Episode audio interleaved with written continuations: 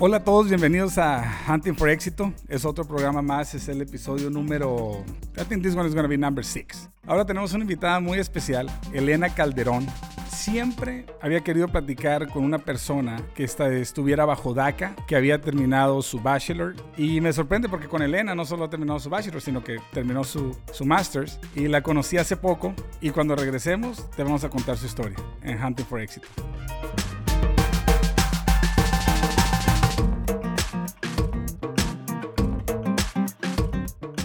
Y estamos de regreso. ¿Cómo estás, Elena? Me siento muy excited. Como dijo Selena.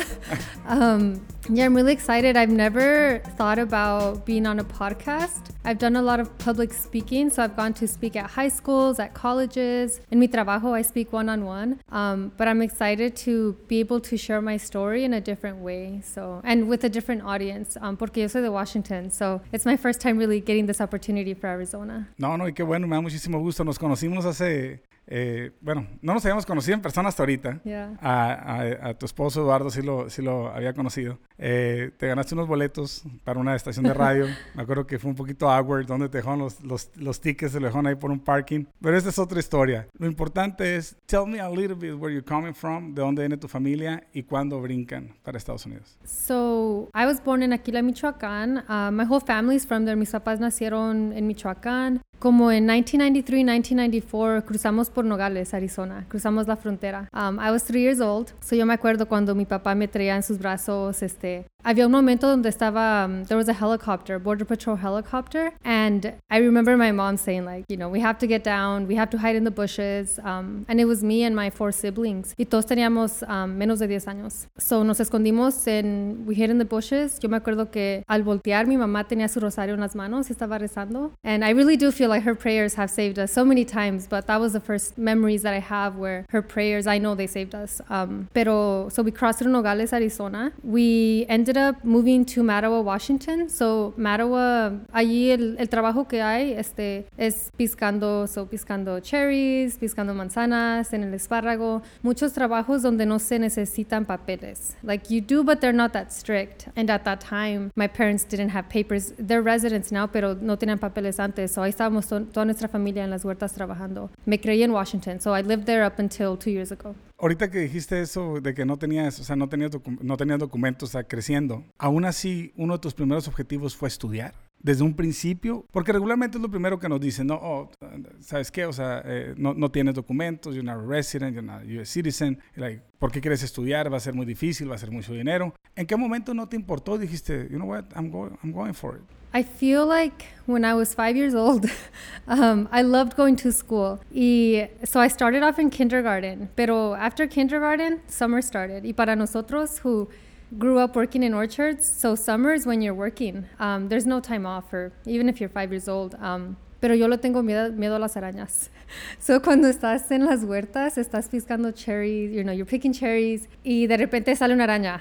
And for me, it's I'm still afraid of spiders, but I would run off the tree, I would scream, I'd get my mom and my dad, and they would get so frustrated with me. Um, so that's one reason. I hate spiders. And agricultural work es todo afuera. Tienes que estar afuera. Um, otra razón, I'm not a good, I wasn't a good picker. I would probably make like $20 a day. Even at 15 years old, ten, yo tenía una prima, mi prima Lupita. Um, la Lupita se ganaba como unos 40 dólares al ¿Es día. ¿Es la de la canción o no? no sí, es la de la, la canción. canción But she would make like 40, 50 dollars a day. And what? Yes. And my and you 20 dollars a day? Yo 20, yes. And my sisters and I, like we were, we were a big shame for our family. Este, mis tíos y mis tías, like las hijas de Elena no sirven para trabajar. Sirvemos para trabajar, but not, not in the Um, so I just knew that I just wasn't made out, like I just wasn't gonna make, I wouldn't have a future working in the orchards. Pero the thing I was really good at was school. Like I had really good grades. I had the full support of my family. I was the youngest in my family, so my parents, my sisters, my brother, they made sure that I always had everything I needed to be successful in school. And I think in school I found the right mentors that pushed me. Ahorita, una, ahorita que dijiste de, de, de que eres muy buena en la escuela, pero quiero regresar a que ni siquiera en ese momento, cuando tú estás, when you're in high school, Yeah. todavía no eras DACA. No. Ok, then you go to college. ¿Hasta qué momento te conviertes en DACA? ¿Primer año de colegio, segundo año de colegio o right away? So DACA pasó en 2012. Okay. Um, I was a junior in college. Okay, so entonces- ya tenía tres años en. Ten- pero entonces ya estabas junior en college. Todo ese dinero, por ejemplo, para pagar el primer año, el segundo año, sin tener documentos, how?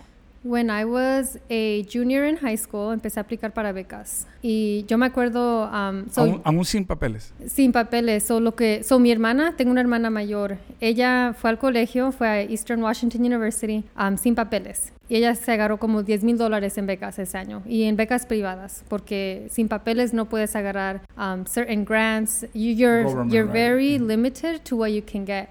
But that was the sign I needed. Like I'm like, if my sister can do it, I can do it. And I and I was like, okay, I'm gonna do it. And I knew my parents couldn't help me, and my parents said, you're gonna do it like your sister. Like Grisela did it that did it that way, so you'll do it like that too. There was no doubt about it. Like I never once doubted that. Entonces entras a college, empiezas a aplicar para grants, todo eso, te conviertes en DACA, sigues aplicando. Yeah. If I can go back to high school, I remember myself. Yo llegué aquí estuve, como lo he dicho antes, solo un ratito en, en high school porque no tenía que realmente ir a high school. Y de hecho, yo creo que mi inglés es tan malo todavía ahorita porque el profesor de high school le gustaba mucho el béisbol.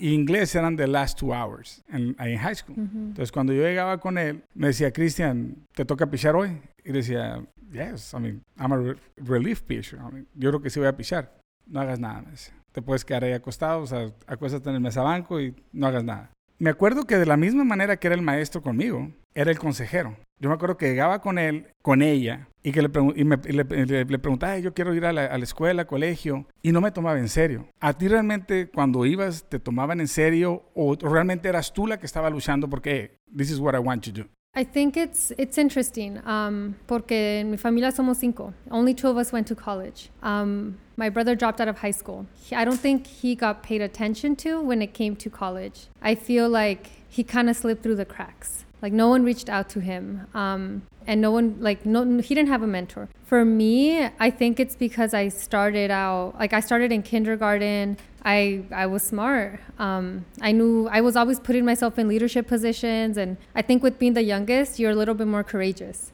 And I'm a little bit of a risk taker, so I like if I saw a leadership opportunity in high school, I would take it. And then my teachers noticed me, so I think it was my teachers noticing me, coming to me with opportunities. But then I also had to follow through because I could have easily said no. And there were a lot of times where I would say like, no, I don't want to do that, or I'm not going to apply to that scholarship because I don't think I'll get it. Um, and then there were other times where I was like, I think this is for me. Like I'm going to do it. I think it's 50-50. Entonces terminas, ok, ter- entonces agarras, llegas a DACA, estás como en tu segundo año, que se- estás como junior. Yeah. Eh, ¿qué, está- qué, qué carrera estás estudiando en el bachelor? So for my bachelor's, I studied community health. Um, so my mi meta con eso era este ayudar a las personas que trabajan en las huertas. Ok.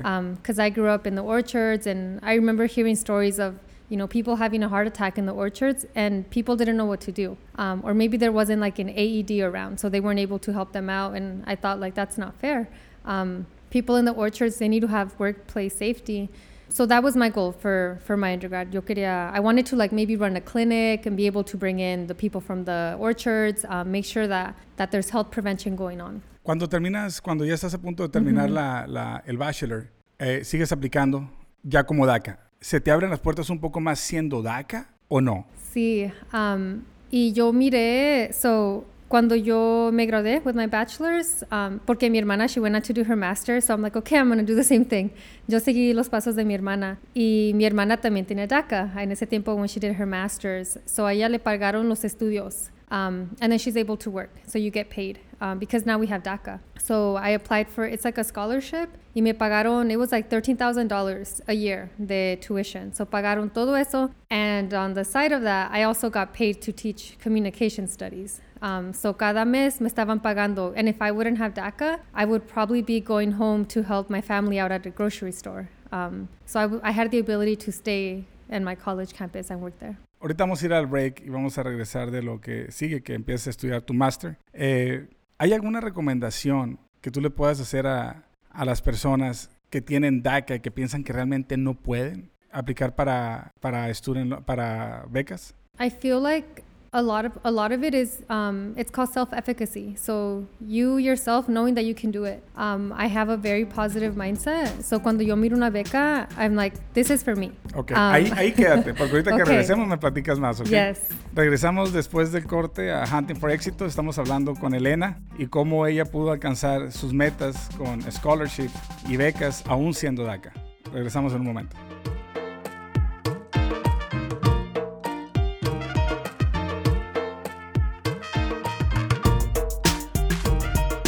What's up, gente? This is Mike and Panchito from the 5 for 5 podcast. You're in the middle of hunting for éxito with the big cat himself, Christian. ¿Estás ready? Órale, let's go.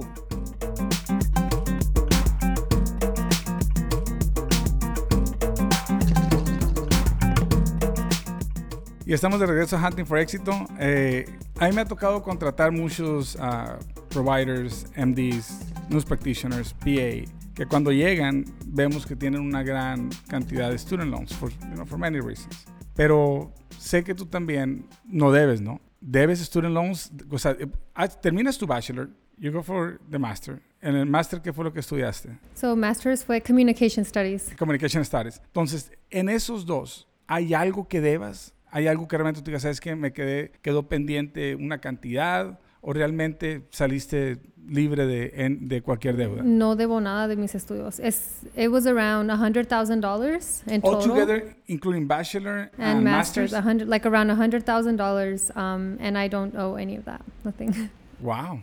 Entonces, ahorita estás trabajando en, en una universidad aquí. Sé que estás trabajando aquí. Y, y sé que ves casos en donde muchísimas personas tienen ah, student loans. Eh, ¿Cómo te enfocas tú ahorita para seguir, o sea, ya que terminas tu master's, ¿cómo te enfocas para saber qué es lo que sigue para ti? ¿Qué es lo que sigue para ti? O sea, sigues, ahorita ya, sé que ya eres residente, ¿verdad? Y, y bueno, platícame un poquito de eso. Ahorita vamos para lo otro. Sé que te llegó tu residencia y fuiste por primera vez a México después de cuántos años. Uh, fue como 25 años que, ajá, y pues todavía no he regresado al país donde, al país. No he regresado al estado donde nací, pero le dije a mi esposo, like, we have to go to the nearest place, um, which was Rocky, Rocky Point. No, creo que sí, sí es considerado México todavía Rocky Point o no. No, ah, yo no es cierto. Que pasa es que se- como hay tanto turista en Rocky Point, no, es lo más cercano. De perdida la carretera Rocky Point sí es considerado México. Entonces, nah, no, no la playa, no la playa. Para mí, it was eye-opening. I was amazed by everything.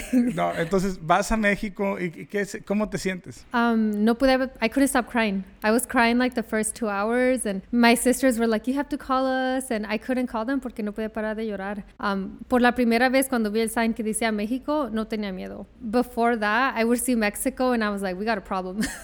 like we can't be here. We can't be close to the border." Um, I still feel like like going to Mexico, I did feel like a tourist, but I was at Rocky Point. Um, so maybe that's why. Pero like le quería decir a las personas like, hey, ya llegué, llegué a mi país, pero you know, no one cares. Um, no sé, it was so like cuando me fui, I felt like I was betraying my country, Mexico. Like I didn't want to leave. Um, I'm like, I wonder what's going on there. Uh, you have you have FOMO. Te quería hacer una pregunta. Sé que regresas y ya no, ya regresas, estás aquí, Ya. estás aquí de vuelta. Y antes de volver a, a que vas a seguir estudiando, ah, cuéntanos un poquito más del blog que tienes. Sé que tienes un blog que estás haciendo. Sí. Entonces, ¿qué, qué- cuéntanos de él. ¿Qué es lo que haces ahí? So I heard the word undocujoy. So I was doing, actually, I was doing a speech um, at Eastern Washington Uni- University y estaba otro presenter. His name is Luis Ortega. He does really good work too. Um, pero dijo la palabra undocujoy. And it's about people that are undocumented having good experiences too. Porque siento que a lot of the times that people ask us to talk about ourselves cuando somos um, indocumentados, you're focused on like the negative things. Y para mí, it's like, yeah, like my family crossed the border, but look at all these opportunities that I have. Or yeah, couldn't, I couldn't get financial aid for college, but because I couldn't get loans, now I don't owe like a hundred thousand dollars. So siento que for me, I wanted to shed light on the moments of happiness that undocumented people have, because for me, I, I have a lot of them. ¿Qué es lo que más te gusta del blog? O sea, lo, lo divides. ¿Qué es lo que exactamente hablas en el blog? Um, so al principio nomás iba, like it was just something for me personal, como algo like therapy for me, like to just be okay with who I am as an undocumented person. Y luego personas, like they're like, hey, this is really good. And I was like, oh no, what have I done? a lot of people are actually looking at it. But I just speak from my heart. So, like when I went to college, I was really proud of the fact that I went to school debt free, that I applied for, you know, 10 scholarships every single year. Agarré como 10 mil dólares cada año for my tuition. Ayuda en el blog. ¿Has pensado en, en, en uh, to help a little bit more, you know, to all the DACA about the scholarships y cómo aplicar y todo eso? O sea, ¿estás ayudando Yeah. ahorita o no estás? No, I think right now I'm just mostly just sharing my my experience. okay. Um, I still think it's good to know porque I there's a stigma with being undocumented. Like hay personas que totally no agree. quieren hablar, so I'm like, you know, I'm doing that. But in the future, I do want to do more. Um, like I want to share more links and more resources, like to the scholarships that I had. Um, uh, one big part of writing scholarships or applying for them is writing essays at least for mine. So you really have to be good at sharing your story. So I think I'd like to help people, maybe provide some tips like that, or like how to get letters of recommendation. ¿Te ayuda a ser minoría en, en los scholarships o no? I think it's the it depends on which ones you apply to. Porque para Okay. los que yo aplicaba, este, like you had to have worked in the orchard. I'm like, well, yeah, you know, a lot of Latinos work in the orchard, but if you work in the orchard and you're not Latino, then it's open to you. I think there's a mindset where it says you got it because you're brown and you got it because you're poor, um, and so that's not always the case.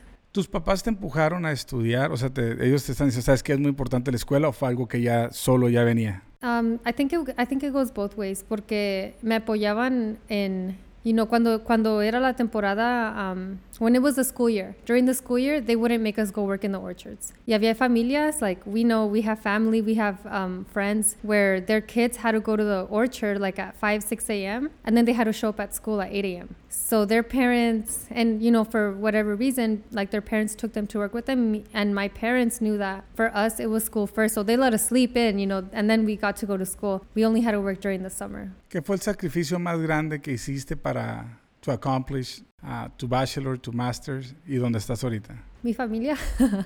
Um, i think living far away from them was so hard for me. Y hasta ahorita i'm like i'm homesick. Um, siento que i have to go see them every couple months but we're so close like con mis hermanas i call them every single day que when i get there it's like i never even left porque yeah we know all the chismes.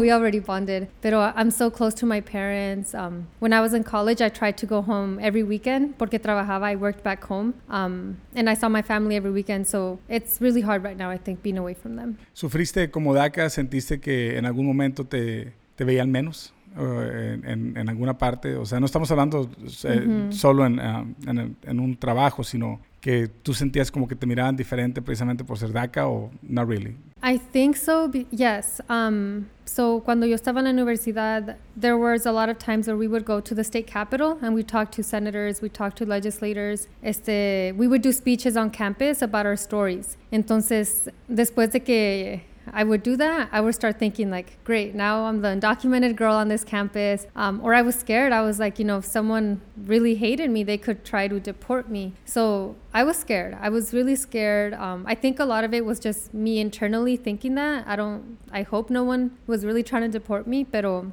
like that's that's the fear I would I, I would have. Um, was that I put myself out there. You're you're vulnerable. Me me puse en una situación vulnerable. Si pudieras hacer una recomendación, ahorita ya llegas, you had your master's, I mean, tu bachelor, tu master's, tienes un, tienes un buen trabajo, o sea, las cosas se ven bien. ¿Qué es lo que sigue? I'm actually doing so. I'm doing a bachelor's degree right now through ASU. Um, it's graphic design. And ¿Otro bachelor? Sí. so I'm, I'm no te cansas de esto, o sea, no sé. No. Uno- yo me acuerdo que uno cuando estaba en la escuela la quería terminar y ya no volver, o sea. Pero I think this is this is a break porque when I started working at ASU, I applied for a PhD program Ok. y me negaron and I got rejected. And rejection is First really time? hard. Not the first time, but I That is the first time that you got rejected? rejected from school, yes. Yes. ¿Cómo Sí. te sentiste? me sentí like it was really hard because I had just moved to Arizona and and I think for me school is a big part of who I am. So when I got rejected, I felt I took it really personally. And I was like, I guess I can just be an employee. Like just an employee because I didn't know how to do that because I had been a student for so long. Pero I'm taking a break, doing a bachelor's program for now. De ese sí me aceptaron. Pero I know by the time I'm 35, that's my new goal. By the time I'm 35, I'll be doing my PhD. I'll be in my PhD program. ¿Qué es tu recomendación para todas esas personas que tú estuviste mucho tiempo indocumentada? ¿no? Donde no, realmente no, no sabías, o sea, que a ciencia cierta en qué te podían ayudar y en qué no te podían ayudar. ¿Qué es lo que le recomendarías a ellos que hicieran? One quote I remember is um, never never be afraid to ask. The worst they can say is no. And and I think that's true. Um, I, I put myself out there, like especially as an undocumented person. One time there was an on-campus job I wanted, and it was only for like U.S. citizens. But we found a way to make that job um, work for me. So me pagaron, but in a different way. And if I wouldn't have asked, I wouldn't have had that opportunity. So really, like don't don't be afraid to take those risks. Cuando regresemos, te vamos a hacer las cuatro palabras. Lo primero que pienses y lo primero que se te venga a la mente. Eh, aquí en Arizona creo que hay muchísimo DACA y creo que ellos tienen la oportunidad de poder seguir estudiando, but they have to ask. Creo que en cada estado es diferente, si no me equivoco, cada, no, no, no, estoy muy seguro de eso, pero que pregunten, ¿no? O sea, no se pierde nada con preguntar y con intentar a ver qué es lo que pueden, pueden recibir. Entonces, después del break, regresamos con las cuatro preguntas para Elena. Siempre que digo Elena, no sé por qué se fuera como una novela, pero ajá, las cuatro preguntas para Elena. Regresamos después de, del break.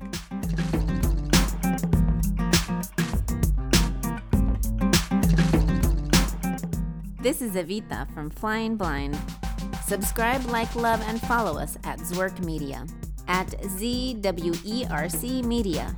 Did you get it? Good.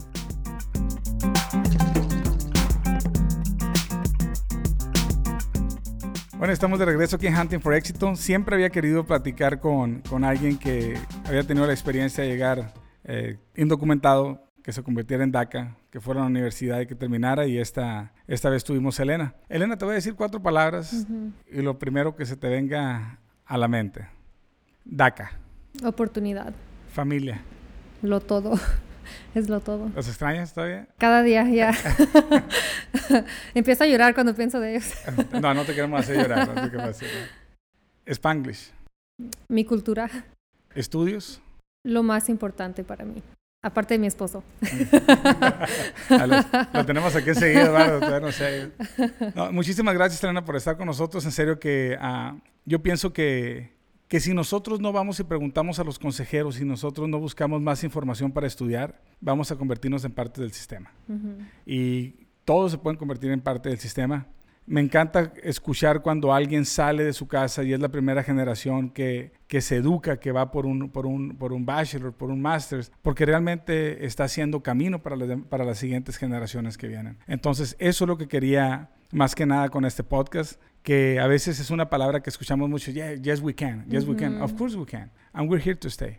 Entonces yo pienso que con tu historia, ojalá que, que se inspiren no solo las, las, las, las personas que quizá ya pensaban que no podían regresar a la escuela, porque esa es otra cosa, que aquí en Estados Unidos you have the opportunity to go back to school at any time. Yeah. Right? Tú estás ahorita trabajando en una universidad y ves personas que tienen, ya no, no todos tienen 22, 23. Oh, Me imagino no. que ves a personas en sus Yes, 30. There's there's veterans too. So um, online, there's people in Afghanistan going to school. So I get to work with people of all ages. Perfecto. Elena, muchísimas gracias por estar con nosotros en Hunting for Éxito. Eh, una palabra más, éxito. For me, um, success means being a risk taker and owning, like owning the choices that you make. So they can be hard choices, but if you believe in them, if they're the right choice for you, you need to own that. ¿Algo con lo que te quieras despedir? ¿Qué quieres decir? Sí, quiero decir, um, you know, papeles or no papeles. If you have a goal, there's a way. There's a way for. eh, There's a way to achieve it. If it's education, if you can't start straight off at a university, that's okay. Um, para los que están en la high school, hay maneras de tomar community college classes while you're in high school. That would be a good option. Es más económico, ¿no? See, exactly. And you get practice. You get practice of going to college. Or, you know, don't feel guilty if you can't go straight to university because community college can prepare you in the same exact way. Um, for the parents, I would say be supportive, be there for be there for your kids, be there for your family. And there's a quote I want to end with. Um, the future belongs to those who believe in the beauty of their dreams by Eleanor Roosevelt. Totalmente de acuerdo. Muchísimas gracias, Elena. Un placer tenerte en Hunting for Éxito y nos vemos en el próximo episodio. Gracias. Follow us at Zwerk Media, Z-W-E-R-C Media. Échenle ganita, raza. Nos vemos a la próxima.